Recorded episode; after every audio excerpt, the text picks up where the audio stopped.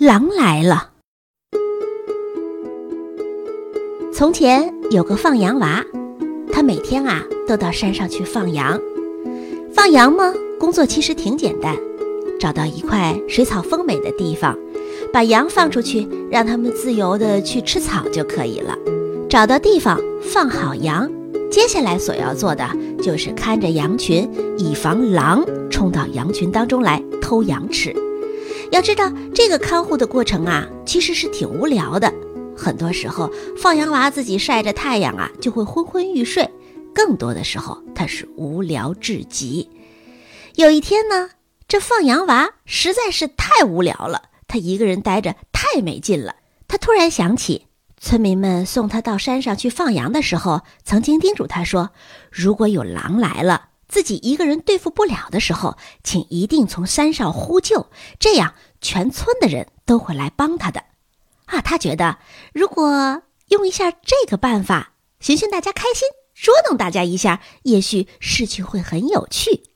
于是这个时候，他就站起身，向着山下正在种地的农夫们大声的喊：“狼来啦！狼来啦！救命啊！”农夫们听到喊声。急急忙忙的就把手里的锄头、镰刀全给扔了，大家一路往山上跑。他们一边跑还一边喊：“别怕，孩子，我们来帮你，来帮你打饿狼。”农夫们气喘吁吁的赶到山上一看，哎，连狼的影子都没有，只有放羊娃对着他们哈哈直笑：“太有意思了，太有意思了，你们全上当了。”农夫们气坏了。他们气喘吁吁，非常生气。他们告诉放羊娃，自己一听到喊声，立刻就丢掉了手中的活计，拼命的奔过来帮他。结果，你却拿我们开玩笑，这样做好吗？放羊娃呢？哼，无所谓，他觉得自己开心就好。于是啊，第二天，放羊娃故伎重演，他再一次站在山头，大声的叫：“狼来啦！狼！”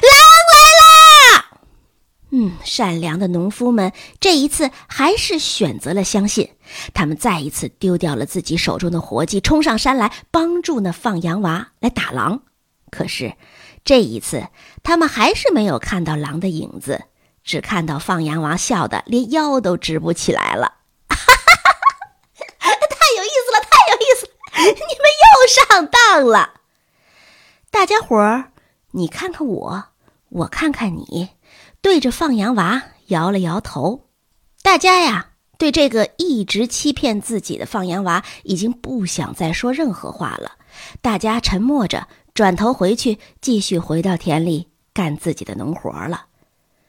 过了几天，放羊娃在放羊的时候啊，不巧，那狼真的来了。狼恶狠狠地一下子冲进羊群，看见小羊，又是咬又是撕，一下子叼走了好几只羊。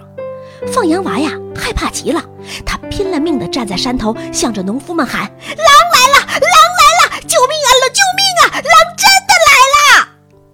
可是，那站在田里干活的农夫们听到声音，抬头看了看，大家互相对视了一下，又低着头继续干着农活了。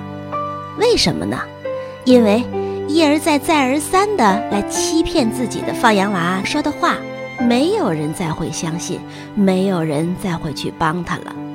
结果，放羊娃的许多只羊都被狼咬死了。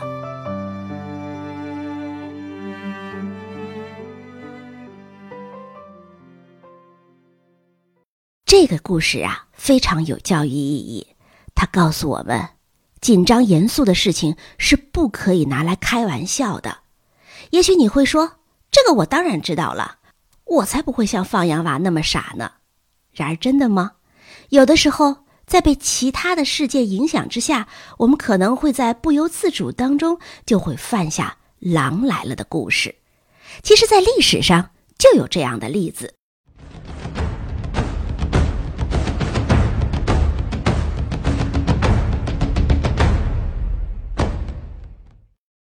话说啊。在很久很久以前，我们中国的西周时期，西周时期呢，有一个西周的君主，他的名字叫做周幽王。他所处的时期呀，大约是公元前的八世纪左右。这周幽王呢，是西周的最后一个君王。要说啊，他当皇帝的本事可真是不怎么样，成天是昏庸无道。他根本不管理国家，成天呢都在后宫和自己的美人嬉戏。在所有的美人当中啊，这周幽王最最喜欢的就是一个叫做褒姒的美人。这个美人啊，她样子非常非常的漂亮，长得很美。只是有一点，这个褒姒啊不太爱笑，她成天家都沉着脸，嗯，一副冷若冰霜的样子。不知道他是故意装的深沉呢，还是真的心里有事儿，不愿意笑。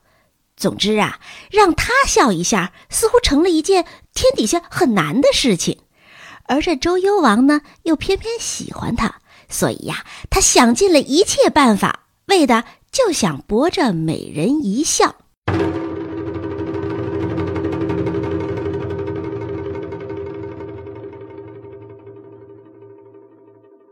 为了博这美人一笑，周幽王真是伤透了脑筋。有那么一天啊，周幽王带着自己心爱的褒姒到外面游玩，他们来到了骊山的烽火台。烽火台是什么？大家知道吗？烽火台是最最重要的古代军事防御设施。要知道，在战争当中啊，什么最重要？信息最重要。要把信息快速的传递给后方的人员，或者传递给指挥官。古代的时候没有邮件，没有电话，他们怎么传递消息呢？他们利用的就是烽火台。一旦有敌人入侵的时候啊。将士们就要在烽火台上，白天的时候点上狼烟，晚上的时候点上火。这烽火台呢，隔一段距离就建一座，隔一段距离就建一座。当这一座烽火台看到自己远方的烽火台开始点燃狼烟或者点起火来的时候，就知道有敌情了。他们也要赶紧点烟或者点火，这样子一个烽火台接着一个烽火台，就可以把消息呀传递下去了。要知道，这烽火台是非常非常重要的一个军事设施，那是开不得任何一点点玩笑的。在每个国家的边疆，从边疆到国都，每隔一段距离都要修建这么一个高高的高土台，这就是烽火台，并且呀，这烽火台上要日夜有士兵来看守着。当敌人侵犯边境的时候，烽火台上的驻兵就立刻点燃烟火，向临近的这烽火台报警。就这样，一个接一个的传递下去，边境发生的情况就能很快的传递到京城了。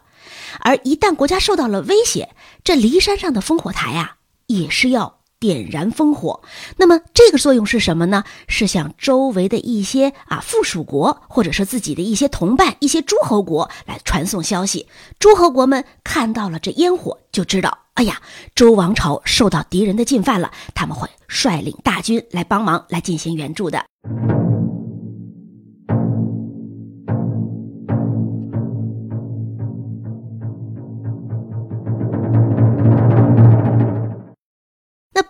听了周幽王的这些介绍之后啊，他有点不相信。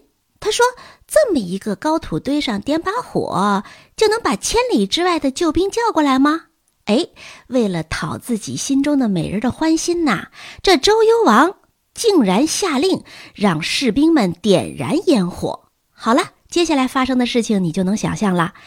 一个烽火台上点燃了，临近的烽火台一看到，马上有军情啊，有敌情啊，马上也点燃了烟火。好，这烽火一个接着一个在烽火台上点燃，各地的诸侯啊，很快就看到了，也得到了消息，他们都以为国都受到了进攻，于是各路诸侯带着自己的军队就杀将过来，前来救援。可是啊。当各路的诸侯匆匆忙忙地赶到骊山之下的时候呢，他们看到的是那周幽王带着自己的妃子坐在高台上面，又是喝酒又是吃菜，看着慌慌张张赶来的诸侯大军呐，哈哈直笑。嗯，现在那些诸侯王们什么心情，相信大家都能体会吧。要知道，他们可不是一般的农民，不是农民，丢下锄头赶上来，最多也就是累点，花点力气罢了。他们可是调动了千军万马，一路奔腾过来的。嘿，这倒好，赶到这一看啊，被人成了笑话了。这些诸侯也不好说什么，得国君拿我们开玩笑，那我们现在该怎么办呢？没什么，打道回府，掉头回家呗。就这样，这个周幽王为了让自己的美人褒姒开心，他呀就反反复复的点燃着烟火，戏弄诸侯。诸侯们每次来都看到的是，呃，自己成为了别人的笑话。好，就这样反反复复的折腾了好多次。各路诸侯啊，心里很清楚，得你周幽王喜欢自己的妃子，为了让这妃子笑一笑，耍着我们玩儿。我们呀，我们呃可以不陪你玩儿。接下来呀，无论是这烟火再怎么点，那诸侯们就再也不当一回事儿了。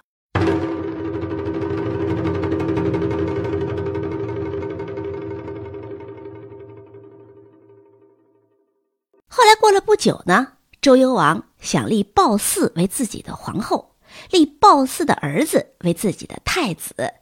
为了达到这个目的呀，他废掉了原有的皇后和太子。那原有的皇后的父亲呢是申国的国王。他一听说什么，我家女儿当皇后当的好好的，我家外孙当太子当的好好的，哎，你一句话就把我们给废了，这什么情况啊？他非常生气，于是啊，他立刻联络各路诸侯和周边的国家，开始发兵攻打周朝。这个时候啊，是真正的军情到了，真正的危险到了。这周幽王啊，马上就下令说：“赶紧点起烽火，一个一个烽火团传下去，叫诸侯们赶紧来救我呀！”但是这结果大家一定也知道了。